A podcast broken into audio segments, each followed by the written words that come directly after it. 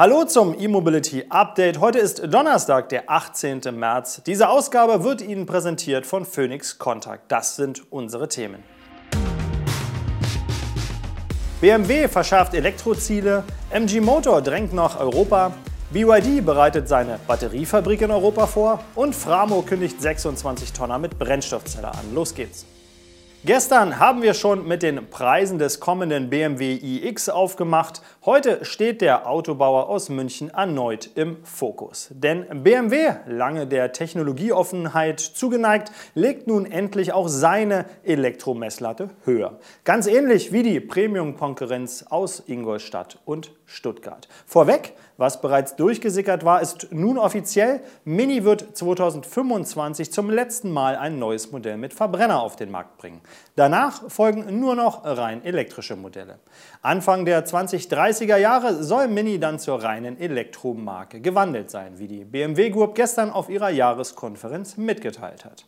Auch die Kernmarke, die mit dem Project I ja früh und sehr ambitioniert ins Elektro-Zeitalter gestartet war, schafft nun ihre E-Auto-Pläne nach. Im Anschluss an die Markteinführung des iX und i4 in diesem Jahr will BMW 2023 bereits in rund 90 Prozent ihrer heutigen Baureihen jeweils mindestens ein voll elektrisches Modell anbieten. Das wären dann immerhin zwölf Elektromodelle. Bis zum Jahr 2025 soll der Absatz reiner Elektroautos jährlich im Schnitt um deutlich mehr als 50 Prozent steigen und sich damit gegenüber 2020 mehr als verzehnfachen.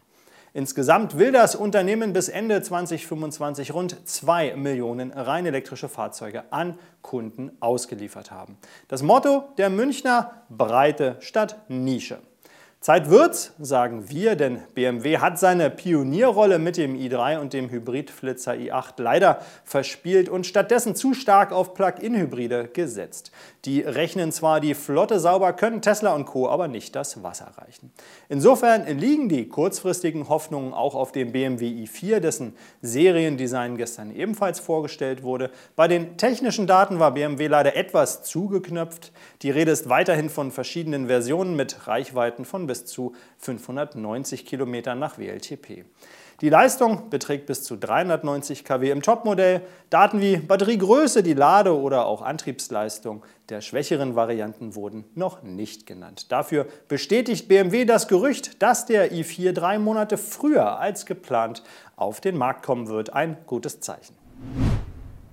Die britisch-chinesische SAIC-Marke MG Motor expandiert zunehmend nach Kontinentaleuropa. Nach dem jüngst eingeführten rein elektrischen SUV ZS-EV und dem in Kürze folgenden Plug-in-Hybrid MG EHS, dessen Elektroreichweite MG mit 52 Kilometern angibt, hat der Autobauer das nächste Stromer-Duo angekündigt. So kommt mit dem Marvel R Electric ein 4,7 Meter langes SUV, das je nach Version mit zwei oder drei E-Motoren aufwartet. Sehr konkret sind die technischen Angaben noch nicht. Die WLTP-Reichweite soll bei über 400 Kilometern liegen und der Akku per DC-Ladung in 30 Minuten wieder zu 80 Prozent gefüllt werden können. Außerdem hat das SUV einen dreiphasigen Onboard-Lader mit bis zu 11 kW. Die Basisversion des Marvel R Electric wird übrigens ein Hecktriebler sein. Eine ganz andere Karosserieform weist dagegen der MG5 Electric auf. Er fährt als rein elektrischer Kombi vor, was insbesondere in Europa aufhorchen lässt. Das Auto ist mit 4,54 Meter Länge zwar recht kompakt, aber da es bislang ja nahezu keine elektrischen Kombis gibt, dürfte das Interesse durchaus gegeben sein. Die technischen Daten, also über 400 Kilometer Reichweite, 135 kW Leistung und 280 Newtonmeter Drehmoment, sind weitgehend deckungsgleich zum SUV.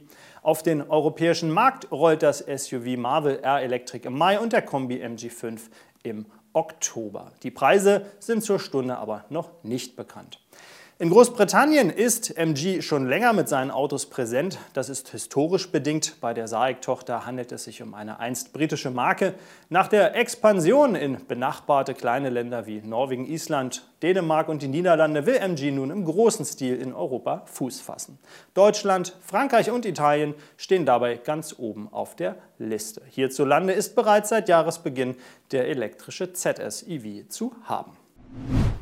Der chinesische Konzern BYD bereitet seine erste Batteriefabrik in Europa vor. Hierfür sucht das Unternehmen bereits nach Ingenieuren. Wichtige Eckdaten wie etwa den geplanten Standort, den Zeitplan oder die Produktionskapazität nennen die Chinesen zwar noch nicht. Klar ist aber, dass in der geplanten Fabrik Zellen für Elektro-Pkw gebaut werden sollen und nicht für das ungarische Elektrobuswerk von BYD. Die Planung sieht vor, die Lieferung an europäische Automobilkunden und den weiteren Ausbau des BYD-Überseegeschäfts vorzubereiten, sagte ein Vertreter von BYD der Nachrichtenagentur Reuters. Ebenfalls noch nicht bestätigt ist, welche Zelltechnologie BYD in Europa fertigen will. Wahrscheinlich ist, dass es sich dabei um die sogenannte Blade-Batterie, also LFP-Zellen, handeln wird. Diese Batterieart wird bereits im Tang-EV eingesetzt, den das Unternehmen bereits in Norwegen verkauft. BYD hatte die Blade-Batterie vor einem Jahr vorgestellt und dabei als besonders sicher angepriesen. Zudem hatte BYD die Komponentenmarke FinDreams angekündigt, über welche Entwicklungen wie die Blade-Batterie auch anderen Autobauern angeboten werden sollen. Angeblich hat Hyundai bereits Interesse an den LFP-Batterien angemeldet. Ja, BYD kommt aus der südchinesischen Stadt Shenzhen und hat 2020 rund 425.000 Fahrzeuge verkauft, darunter fast 200.000 elektrische. Alle Batterien hierfür kamen aus eigener Herstellung. Der deutsche Nutzfahrzeugumrüster Framo will noch in diesem Jahr einen Elektro-Truck mit Brennstoffzellenantrieb vorstellen. Als Prototyp ist ein 26-Tonner gedacht, dessen Grundaufbau mit modularen Erweiterungen an zahlreiche Nischenbranchen angepasst werden kann. Mit dem Wasserstoff-Lkw will Framo im Güterfernverkehr punkten. Batterieelektrische E-Nutzfahrzeuge für die Kurz- und Mittelstrecke hat das Unternehmen aus Thüringen bereits vorgestellt und produziert in Kleinserie. Die Auswahl reicht vom 7,5 bis 44 Tonner. Zu den Kunden zählen Aldi, DB Schenker sowie viele Kommunen. Nun will sich Framo auch in der Welt der Brennstoffzelle profilieren. Wir haben jahrelang geforscht, entwickelt und gearbeitet. Jetzt sind wir soweit, äußert Ralf Binnenbruck, CTO der Framo GmbH. Im Gegensatz zum batterieelektrischen Antrieb ließe sich bei Wasserstoff-Lkw erheblich Gewicht sparen und Reichweite sowie Ladungskapazität gewinnen. Dies sei aber nur eine von vielen Zukunftsperspektiven. Große Chancen sieht Framo auch in der Auslieferung fertiger Umrüstkits, die dann weltweit von anderen spezialisierten Umrüstern verbaut werden könnten. Erst Anfang März hatte Framo eine Kapitalerhöhung um 3 Millionen Euro abgeschlossen. Davon verspricht sich die Firma nach eigenen Angaben mehr Power für die E-Mobilität im Schwerlastverkehr. Das war unser E-Mobility Update für heute. Die Ausgabe wurde präsentiert von Phoenix Contact. Ich wünsche Ihnen einen schönen Tag und hoffe, dass wir uns morgen wiederhören.